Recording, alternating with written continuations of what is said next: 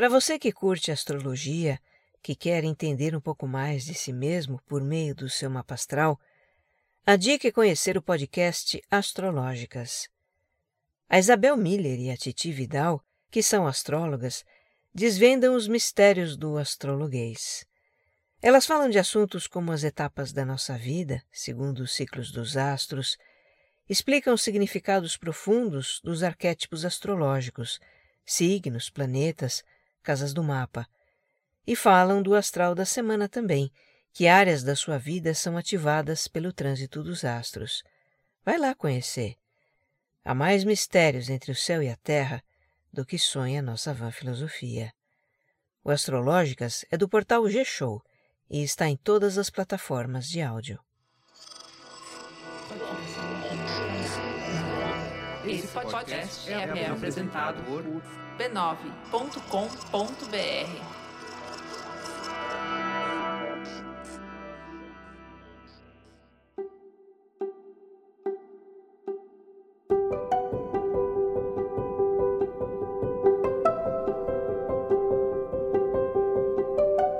Eu lhe dou as boas-vindas ao Autoconsciente, um podcast que fala de vida interior para você se entender melhor. Eu sou Regina Gianetti, instrutora de Mindfulness, a sua repórter da alma, compartilhando reflexões e ações para uma vida com mais autoconsciência. A minha intenção é que ao terminar um episódio, você se sinta melhor do que quando começou.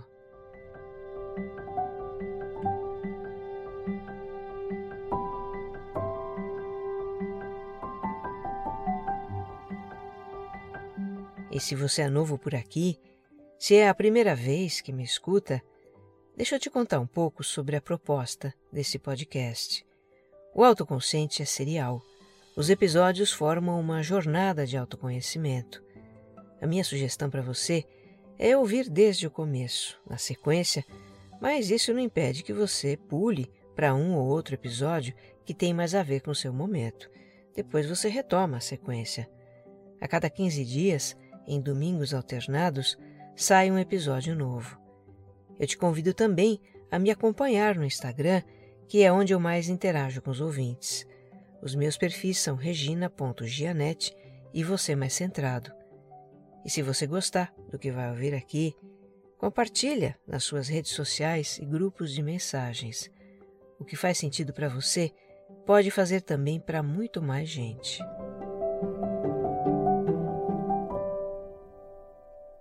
Episódio 102 O ego não é um inimigo, parte 2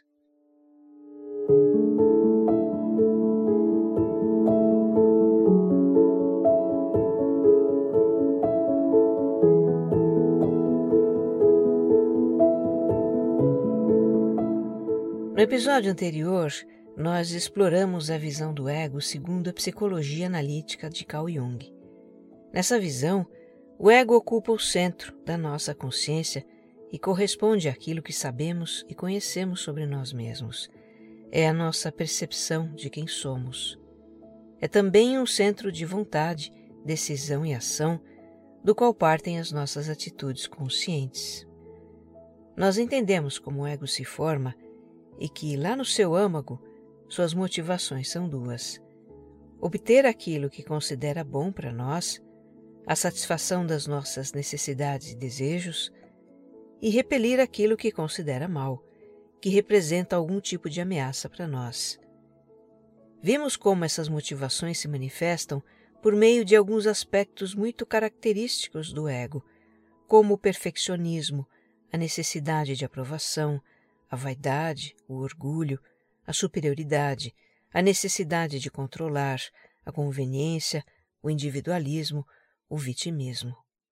A conclusão a que chegamos no final foi de que o ego é movido por um forte senso de autopreservação, e se é assim, não cabe considerá-lo como um inimigo.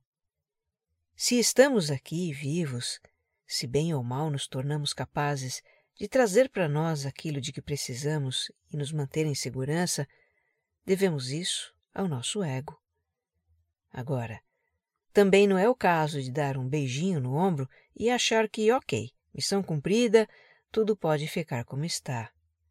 A não ser, é claro, que você tenha o sentimento de plena realização com a sua vida, que ela não tenha nenhuma área de conflito ou insatisfação e que você se sinta vivendo o paraíso na Terra. Mas, se não é bem esse o caso, se modos de agir que você sempre usou já não estão mais funcionando como antigamente, se você questiona o porquê de certas situações que vivem se repetindo, se você tem medos, apegos e aversões que te bloqueiam, e coroando isso tudo, uma autocrítica que atormenta, culpas e mágoas persistentes. Então, você está se deparando com os limites do ego.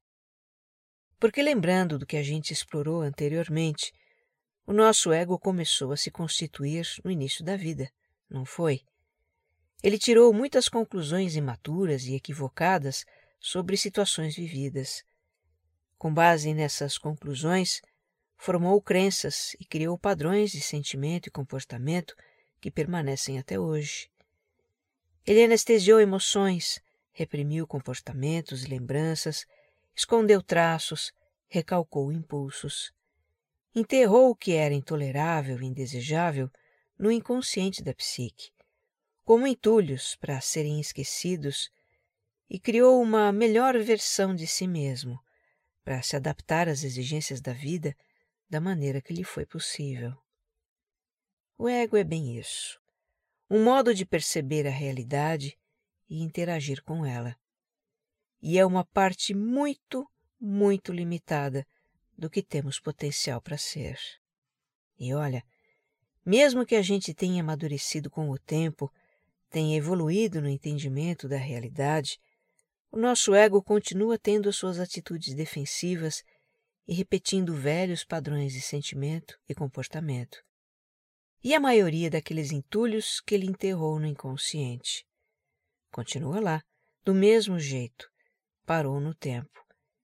E não é porque foram enterrados que eles estão inativos.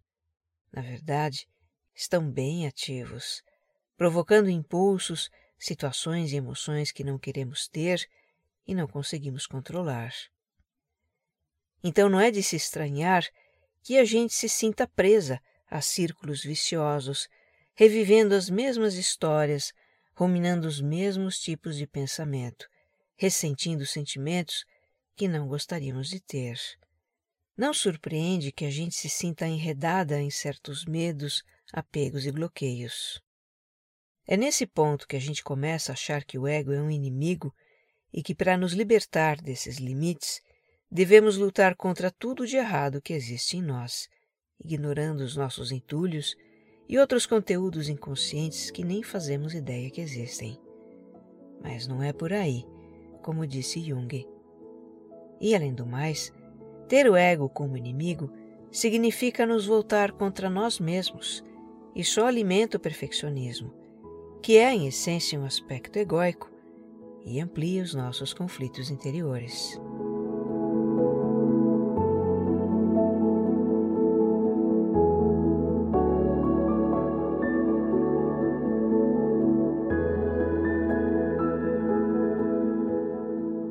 Algo que eu compreendi com as minhas vivências é que o nosso desenvolvimento psicológico e espiritual não é uma guerra, nem o ego é um adversário a ser vencido. Ele apenas tem limitações. E se em algum momento da vida nos conscientizamos disso, podemos colocar o ego a serviço do self, da nossa essência ou alma. Como nós conversamos no episódio 100, o propósito maior da vida pertence ao self. Diz respeito ao que a nossa alma deseja experimentar no plano físico. E o ego, por vontade e consciência, pode servir a esse propósito. Entender o ego não mais como um inimigo, mas como um aliado no propósito da alma, para mim, representou uma grande mudança de perspectiva da vida. Essa mudança de perspectiva, por um lado, traz alívio. Que libertador saber que eu, ego, não tenho que saber tudo, não tenho que ser perfeita, nem tenho que controlar o rio da vida. Eu só preciso me deixar guiar pela alma. Ela sabe para onde estamos indo. Mas, por outro lado, Dá um frio na barriga pensar que eu, ego, não tenho o controle do rio da vida. Eu que estou tão acostumada a controlar. E a propósito, para onde está indo esse rio? Pois é, enquanto egos podemos achar muito nobre servir ao propósito da alma. Ego gosta de se sentir importante, né? Mas na hora de se colocar à prova, aí ele esperneia. Soltar o controle das situações? Que dificuldade! Abrir mão da ideia de ser perfeito. O que será que os outros vão pensar disso? E entrar em contato com os mistérios do nosso inconsciente, as sombras, os bloqueios emocionais, aquelas partes de nós que foram relegadas. Não dá para pular essa parte? Então, não dá. Se nós queremos ir além dos limites do ego e acessar, ainda que um pouquinho, a sabedoria da alma, precisamos nos voltar para dentro. De novo lembrando o diagrama da psique, segundo Carl Jung, aquele de quatro círculos concêntricos que eu descrevi no episódio 100. Entre o ego, que está na fronteira da psique com o mundo exterior, e o self, que é o núcleo da psique, a sua porção mais interna, entre os dois estão as camadas do inconsciente, e é nesse terreno do inconsciente que se dá a ligação entre ego e alma. No meu entendimento da teoria de Jung e de ensinamentos com que eu tive contato ao longo da vida e encaixam perfeitamente no que Jung dizia, para a gente ampliar a conexão com a alma, precisamos nos dispor a resgatar partes da nossa vida, partes de quem somos, que o ego exilou no inconsciente ou que não assimilou. Na prática, isso significa trabalhar na cura das feridas emocionais, no perdão ao passado, a nós mesmos, na transformação de crenças que nos limitam, na liberação de apegos e controles, na aceitação das nossas imperfeições, em um conhecimento mais profundo de quem somos. Quando sinceramente nos dispomos a fazer esse trabalho, descobrimos que ele desde sempre vinha sendo feito pela alma e é então que a conexão do nosso ego-consciência se estabelece com ela e só cresce. Começamos a participar ativamente do trabalho da alma, o que Jung chamou de individuação, que é um processo de unificação psicológica, de reunir e integrar as muitas partes de nós e nos tornarmos indivíduos autênticos, únicos em nossas particularidades.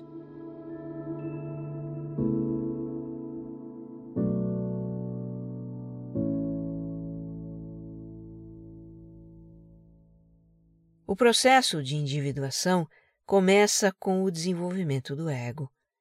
Ao nascer, a gente se sente ainda como que no útero materno, em um estado de totalidade indiferenciada.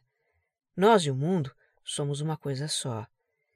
E conforme crescemos, vamos aos poucos adquirindo consciência de nós mesmos e nos distinguindo de objetos de outras pessoas. Então, nessa primeira fase, a individuação é um processo de separação de tudo aquilo que nos rodeia, que produz o ego e produz também os entulhos que o ego enterra no inconsciente. Como resultado disso, é inevitável que a gente vivencie conflitos internos e externos, insatisfações, bloqueios, bom, tudo aquilo que temos falado aqui, né? Já na segunda fase, o foco se volta para o mundo interior e o processo de individuação é de integração. Integração dos entulhos e de outros conteúdos do nosso inconsciente que a gente nem sabe que existem. O nosso mundo interior é muito mais complexo e fascinante do que a gente pode imaginar. Sabe o que o processo de individuação me faz lembrar? De um quebra-cabeça. Primeiro a gente espalha as peças do quebra-cabeça, fase de separação e depois começa a juntá-las, fase de integração. Montar todo o quebra-cabeça é a meta final da individuação. Ela termina com a completa integração de tudo que somos e a plena realização do self ou alma no plano material. Mas isso é raro, dizia Jung. Poucas pessoas montam todo o quebra-cabeça. Ele também dizia que muitas nem começam a montar, que é muito comum uma pessoa passar a vida toda com as suas peças espalhadas, internamente dividida e múltipla, cheia de conflitos e angústias, ainda que externamente ela pareça bem-sucedida. Talvez a gente possa ficar no meio termo, não é? Eu já me dou por feliz se puder realizar um pouco desse processo de individuação, encaixar algumas das minhas peças. Eu vou compartilhar com você como tem sido isso para mim. Mas antes de qualquer coisa, vamos considerar que o processo de cada um é único, assim como cada um de nós é único e nossa história é única. Então não se trata de comparar histórias, pessoas e processos de ver quem está mais ou menos adiantado nele, nada disso se aplica.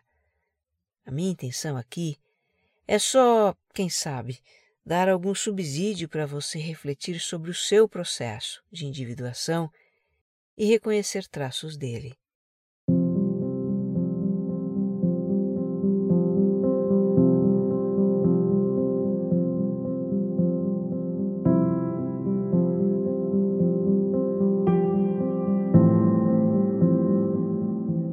primeira etapa da individuação, a da separação, que cria o ego e coisa e tal, ela acontece para todos nós. Não tem como ser diferente. E em algum momento da vida, a gente se vê naquela sinuca de bico, né? Cheios de conflitos e bloqueios e feridas emocionais e coisa e tal também.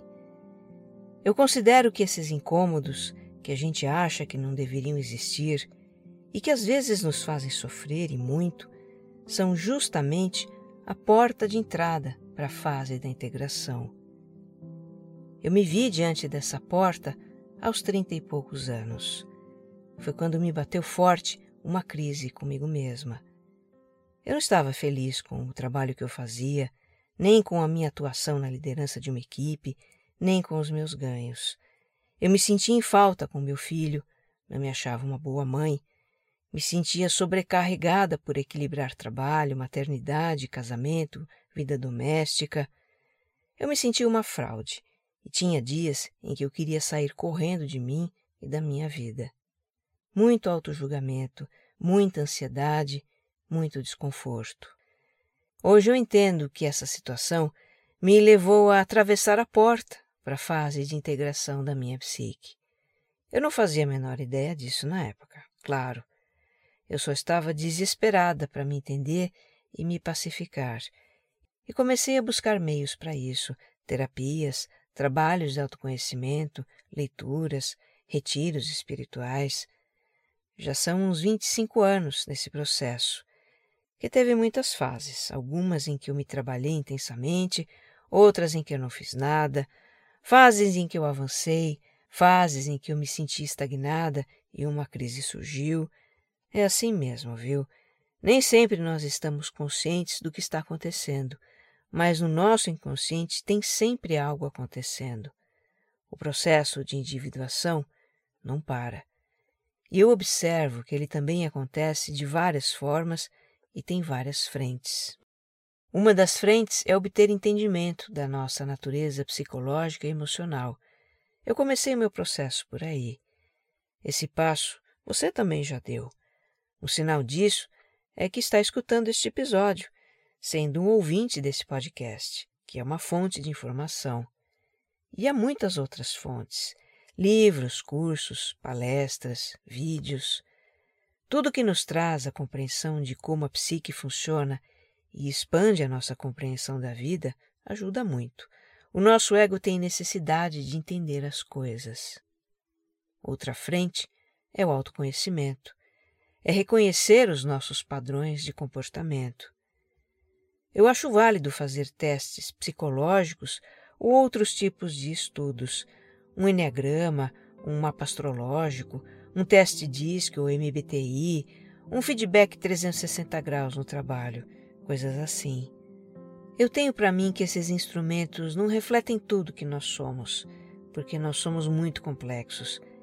E talvez a gente não se identifique com tudo o que esses instrumentos dizem de nós. Mas sempre tem algo ali que faz sentido. E que faz a gente prestar atenção aos nossos comportamentos, faz refletir. Esse é o grande benefício que a gente pode tirar desses instrumentos: começar a nos perceber.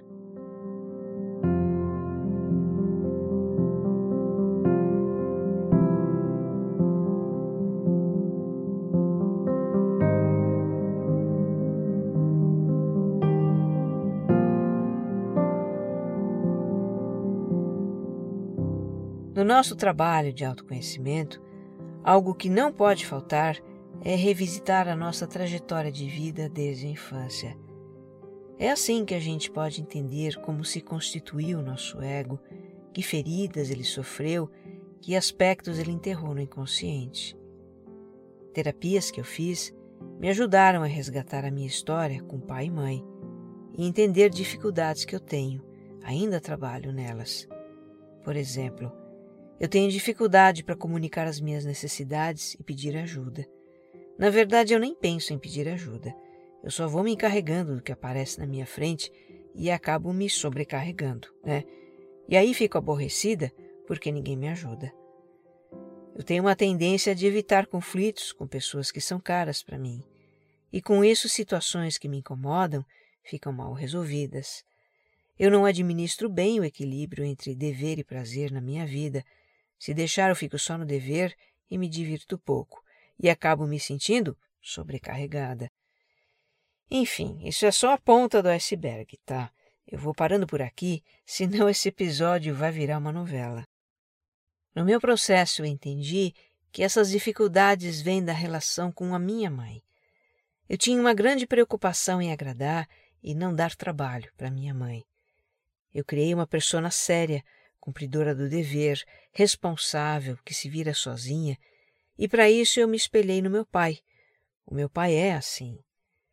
Eu também fui uma criança muito encucada, com medo de errar, de ser desmascarada, porque interiormente eu não me via como alguém tão perfeita como eu queria demonstrar ser.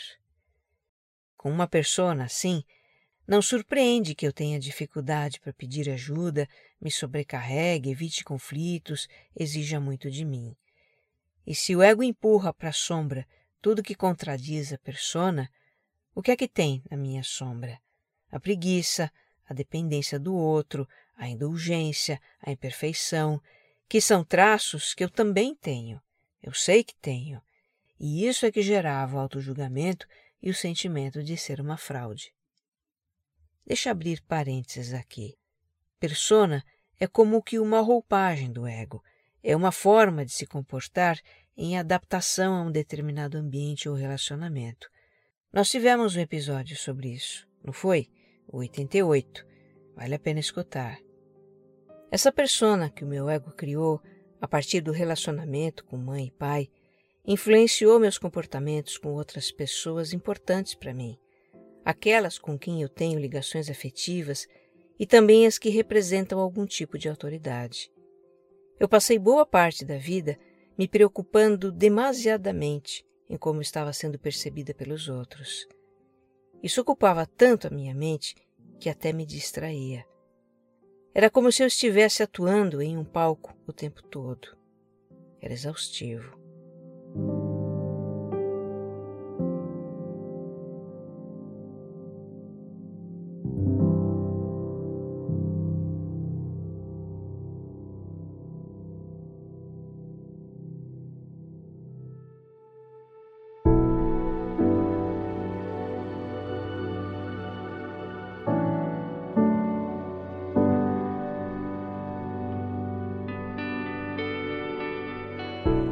Nessa frente de trabalho do autoconhecimento, para integrar os aspectos da nossa psique, a gente vai se deparar com tudo aquilo que o nosso ego rejeita, nega, camufla ou dissimula. Mas já entendemos por que ele faz isso, não é? Foi em nome da nossa autopreservação. A única maneira de fazer o nosso ego baixar o seu escudo protetor e as suas armas é começar a amolecer o rígido perfeccionismo que se instalou na nossa mente. Fazer isso é uma atitude quase que subversiva no mundo de hoje. Um mundo que estimula intensamente o perfeccionismo em nós, com o endeusamento do sucesso, o culto à performance impecável, a inflação dos egos pelos likes das redes sociais, a exibição de personas montadas com filtros de imagem. Tudo isso está nos custando a saúde mental. Felizmente está sendo bastante questionado esse perfeccionismo exacerbado da nossa cultura.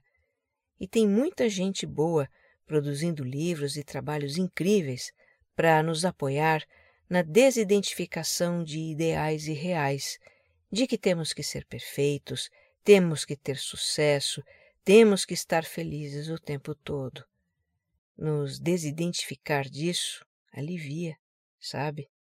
Tira toneladas dos nossos ombros e aquela sensação de que só a gente tem noias. Saber que não estamos sós é muito reconfortante. Em episódios anteriores, eu compartilhei ideias e recursos que nos ajudam com isso. Reconhecer a nossa vulnerabilidade, nos aceitar como somos, pacificar a voz da autocrítica, acolher as nossas emoções sem julgamento, curar as nossas feridas emocionais, perdoar a nós mesmos, acolher as sombras, praticar a autoaceitação, a autocompaixão. Eu montei uma playlist com esses episódios. Está na descrição deste aqui. Escute, reflita sobre o que você escuta e conheça os trabalhos dos autores indicados. Eu tenho compartilhado aqui com você tudo que está sendo fundamental no meu processo de individuação. Agora, não basta conhecer ideias libertadoras e acumular conhecimentos. A gente precisa agir, fazer, praticar. Eu sei que parece muito trabalho. E é trabalho para uma vida inteira. O ego já começa a ficar agoniado. E agora? Por onde eu começo? O que eu escolho? Que caminho eu tomo? E já quer fazer planilha, definir metas, essas coisas de ego. Calma. Lembrando do que eu disse lá no início, a individuação não é um trabalho do ego, é da alma. O nosso self é que conduz o processo. Na verdade, está conduzindo desde sempre. Você já se perguntou por que certas situações se repetem na sua vida? Por que parece que atrai o mesmo tipo de pessoas e está sempre vivendo as mesmas histórias? Seriam essas infelizes coincidências? Não, não são coincidências. Tem dedo da alma aí. Jung dizia que quanto mais o ego se volta para o mundo exterior, se afastando da sua matriz inconsciente, mais o inconsciente procura compensar esse desequilíbrio. No livro do Murray Stein, tem uma passagem que explica como. Ele diz: O inconsciente compensa a consciência do ego ao longo de toda a vida e de muitas maneiras. Por atos falhos, esquecimentos ou revelações milagrosas, proporcionando acidentes, ligações amorosas e golpes de sorte, gerando ideias instigadoras ou noções levianas que levam ao desastre. No processo, que Jung chamou de individuação, a força propulsora é o self, e o mecanismo pelo qual o processo emerge na vida consciente do indivíduo é a compensação. Os sonhos são outro mecanismo de compensação. A alma fala ao ego por meio dos sonhos. É fascinante. Isso é assunto para um episódio futuro. Ah, mas eu não resisto. Eu vou compartilhar um dos meus sonhos aqui. Por muito tempo eu tive um sonho recorrente com queda de avião. O avião mudava, o cenário mudava, mas o enredo era sempre o mesmo. Eu via de longe um avião perdendo sustentação no ar e caindo devagar, como se estivesse em câmera lenta. Às vezes ele se espatifava no chão, às vezes caía atrás de prédios, mas não havia explosão e nem corpos. Esse sonho se repetiu inúmeras vezes ao longo de anos e sempre me deixou muito angustiada. Eu ficava dias lembrando dele. Quando nos meus estudos eu aprendi que sonhos são mensagens do inconsciente, eu comecei a interpretá-los, Mas este sonho do avião, este era um mistério. Ele continuava se repetindo e me intrigando. Até que um dia eu observei que ele veio no momento difícil que eu estava passando, um momento de muita preocupação. E ao perceber isso, me deu um insight. Eu decifrei o sonho. A minha interpretação foi a seguinte: o avião se sustenta no ar, certo? O elemento ar é associado à razão, à função pensamento. No sonho, o avião perdia a sustentação do ar e caía. E eu entendi isso como os meus pensamentos não estarem dando sustentação ao que eu queria realizar. O avião podia representar um desejo, um projeto, um assunto da minha vida que se espatifava porque os meus pensamentos de preocupação tiravam a sustentação dele. Quando eu entendi isso, foi assim como se um raio de sol saísse do meio das nuvens e iluminasse a minha cabeça. O meu sentimento foi de eureka. A partir daí o sonho se repetiu ainda algumas vezes, bem espaçadas, e me chamou a atenção para como eu estava lidando com algum assunto da minha vida.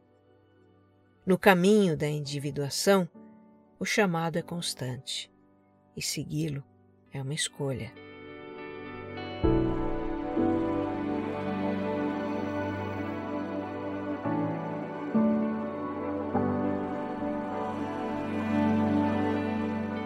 Para encerrar este episódio, eu deixo com você uma imagem que simboliza esses movimentos de separar e reintegrar da individuação.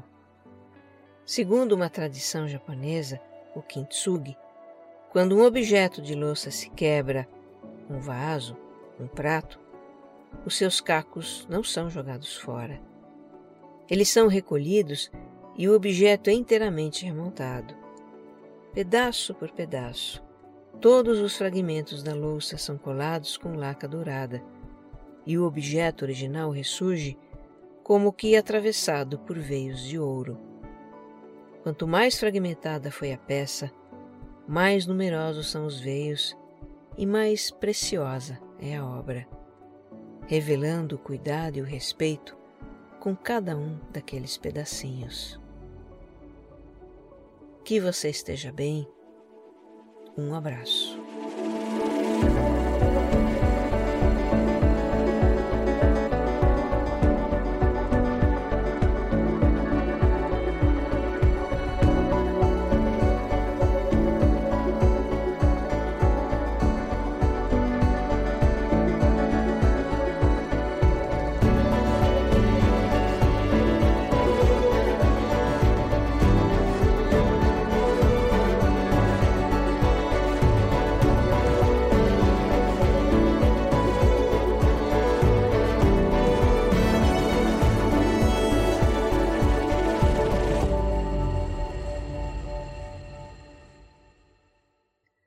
Autoconsciente é um podcast distribuído pela Rede B9, com roteiro e apresentação de Regina Gianetti, edição de som e capas Jéssica Correia.